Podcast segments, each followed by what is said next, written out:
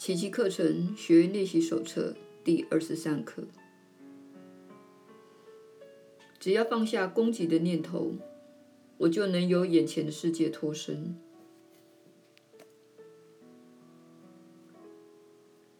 今天的观念提出了摆脱恐惧的唯一可行之道。此外，没有任何妙方，其余方法毫无意义。唯独这个方法不可能失败。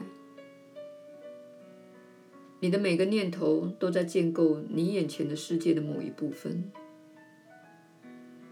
那么，你若想要改变你的世界观，我们必须针对你的想法下一番功夫才行。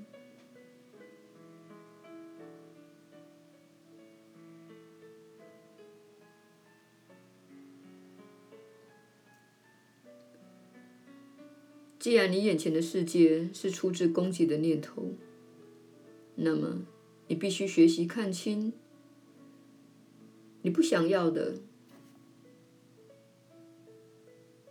正是这些念头。只是哀悼世界，无济于事；存心改变世界，也一样无济于事。世界无法改变。因为它只是一个后果而已。你唯一能做的，就是改变你对世界的想法。你一旦改变了那个因，后果只会随之改变。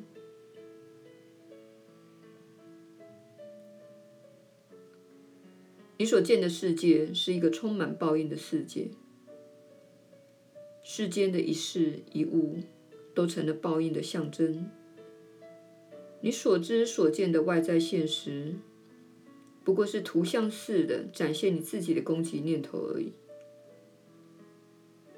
你不妨自问：这岂能称之为看见？将这一过程称之为幻想，将那结果称之为错觉，岂不更贴切一些吗？你只看得见自己营造出来的世界，却不愿承认自己是那些形象的营造者。你无法超脱这个世界，可是你能够摆脱它的起因，这就是救恩的真谛。因为世间的起因一旦消失，你眼前的世界还能藏身何处呢？慧见已经准备好为你取代你眼中的世界了。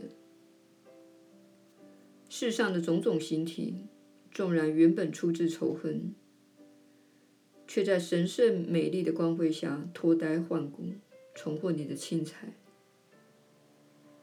因为你不再凭一己之力去营造它们了。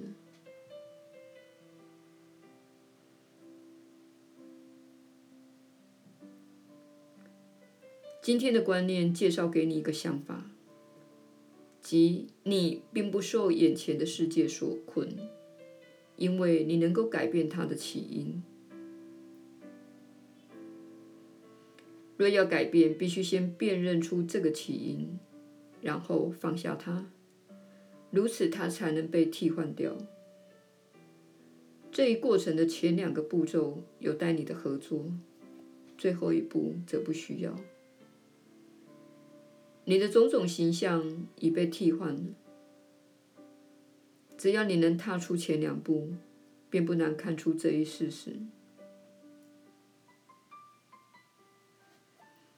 一天之中，除了在需要之际随时套用以外，今天的观念至少需练习五次。你一边环顾四周，一边慢慢地向自己复诵今天的观念。然后闭起眼睛，用心投入一分钟的审查信念，收出任何攻击性的念头，越多越好。一有念头浮现，你就这样说：只要我放下攻击的念头，我就能由眼前的世界脱身。当你说这些话时，心中注视一下这个攻击念头，然后摆在一边，继续下一个念头。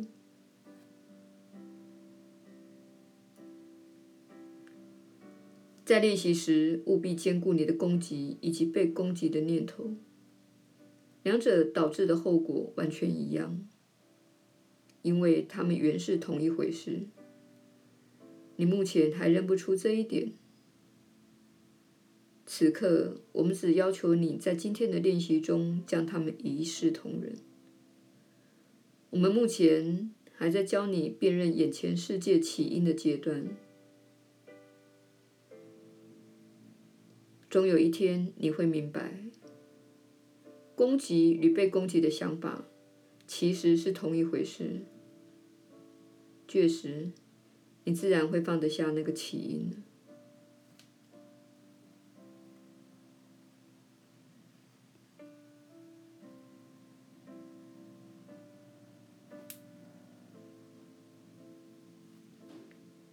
耶稣的传导。你确实是有福之人，我是你所知的耶稣。我们很高兴听到这位传讯人在阅阅读课文时所开的玩笑。亲爱的朋友，这种由严肃转为喜悦的过程，也是会你会有的经历。只要你改变你对世界的看法。改变你对眼前乱象只缺乏爱的现象的看法，明白自己如何影响着这一切。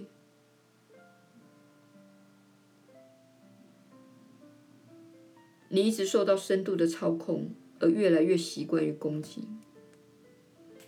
我们想在这里指出这一点：纯粹非二元论会说，世界正在发生的一切并不会影响你。你才是影响世界的人。但是社会中有一些非常聪明的人，他们了解这些法则，他们在灵性的创造这方面受过良好的教育，他们完全了解我们在此教导的观念，所以他们一直确保你在学校的课程中，在教育系统中，以及在宗教系统中不会学到这些观念。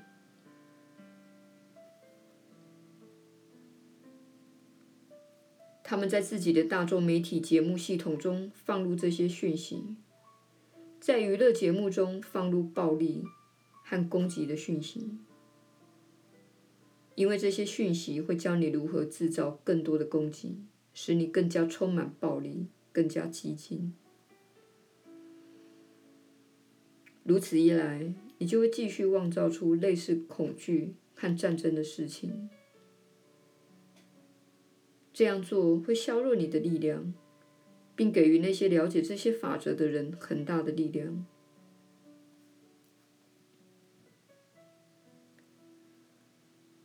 我们在这里并没有攻击任何人的意思，但我们要坦白地指出，观看暴力影视所造成的影响，不论是体育性或谋杀类节目、战争类的电影，或是畅销巨片。我们希望你知道，当你观看这类的影视内容时，你是在邀请攻击的念头进入自己心中，而这些攻击念头会被你使用在自己的创造过程中。因此，你必须了解，并没有无谓的娱乐这回事，尤其是当中具有暴力的内容时。在你练习这一课的同时，你必须了解到这种娱乐影视的灌输是如何发挥作用的。因此，请避免观看暴力的影视内容，这样做会与我们这一课的练习相抵触。这是你在社会中最难放下的瘾头之一。由于你的工作及社会走向都市化的生活形态。加上你被灌输为了赚钱而工作的观念，你的人生变得了无生趣。所以你往往只能在娱乐活动中有一点感觉。我们希望你将这部分纳入今天这一刻的练习。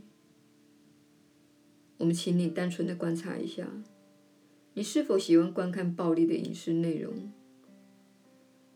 不论是足球赛中击败对手的画面，或是畅销剧片中英雄消灭敌人的情景，或是类似英国式古怪谋杀方式的电影。我们请你单纯的观察一下，你今天是否有用这种形式的娱乐活动？但是心中没有批判，没有自我的厌恶或憎恨，只需单纯的观察。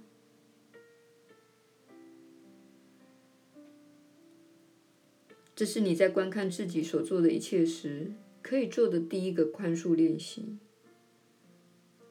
你只需说：“啊。”我现在在做这件事，多么有趣的现象！切勿攻击自己，这样做是无法解决问题的。你只需要观察，然后反问自己：我是否有另一条路可以走？我是否能做其他事情，而不是这件事？